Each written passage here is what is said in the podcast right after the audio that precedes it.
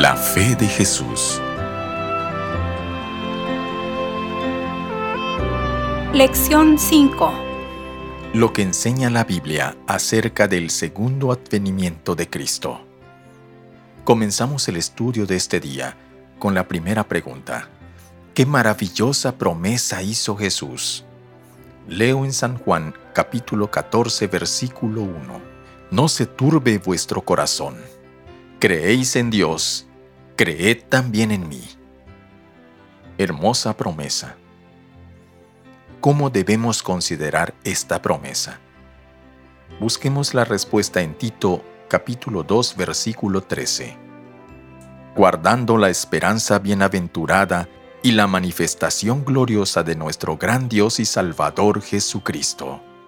Seguramente te preguntarás, ¿cómo vendrá Jesús?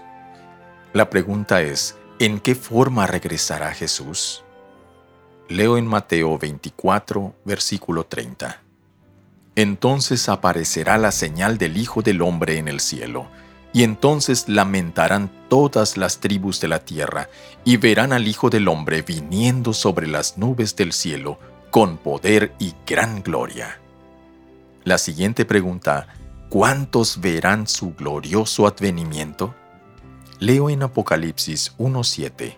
He aquí que viene con las nubes, y todo ojo le verá, y los que le traspasaron, y todos los linajes de la tierra harán lamentación por él. Sí, amén. La siguiente pregunta es, ¿cuál es el objeto de la venida de Jesús? Vuelvo al libro de Mateo capítulo 16 versículo 27.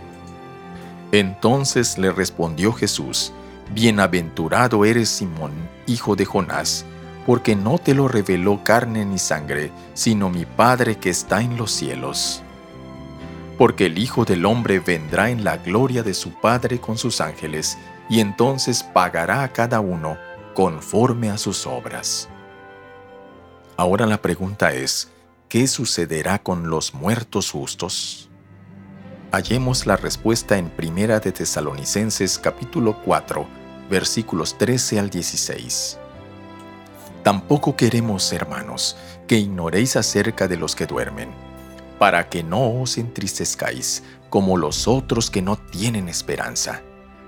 Porque si creemos que Jesús murió y resucitó, así también traerá Dios con Jesús a los que durmieron con él. Por lo cual os decimos esto en palabra del Señor, que nosotros que vivimos, que habremos quedado hasta la venida del Señor, no precederemos a los que durmieron, porque el Señor mismo con voz de mando, con voz de arcángel y con trompeta de Dios, descenderá del cielo y los muertos en Cristo resucitarán primero. Y la última pregunta de este estudio, ¿qué ocurrirá con todos los justos? Leo en Tesalonicenses 4:17. Luego nosotros los que vivimos, los que hayamos quedado, seremos arrebatados juntamente con ellos en las nubes para recibir al Señor en el aire, y así estaremos siempre con el Señor. La venida de Jesús será en forma personal y visible. Él vendrá con todos sus ángeles. En el mundo nuevo habrá maravillas increíbles. La naturaleza será transformada. No habrá más sufrimiento, enfermedad ni muerte y estaremos para siempre con Jesús. Una de las maravillosas doctrinas cristianas es el advenimiento glorioso del Señor Jesús. Se cuenta que los cristianos primitivos se saludaban con la palabra maranata que significa el Señor viene. Los cristianos en general creen en el advenimiento de Jesús. Con fe firme, esperamos el cumplimiento de la esperanza bienaventurada y la llegada de la gloria del gran Dios y Salvador, nuestro Jesucristo. El fabuloso futuro que esperamos los cristianos no será el desarrollo natural de la historia. Vendrá con el establecimiento del reino de Dios por la directa intervención de Dios. La pregunta es, ¿qué debo hacer?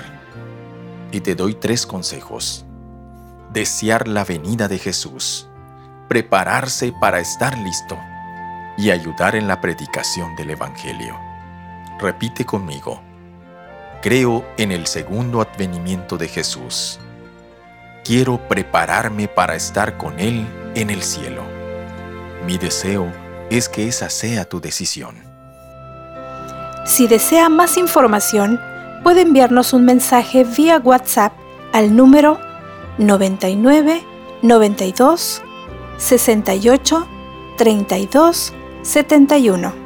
Unión Mexicana del Sureste.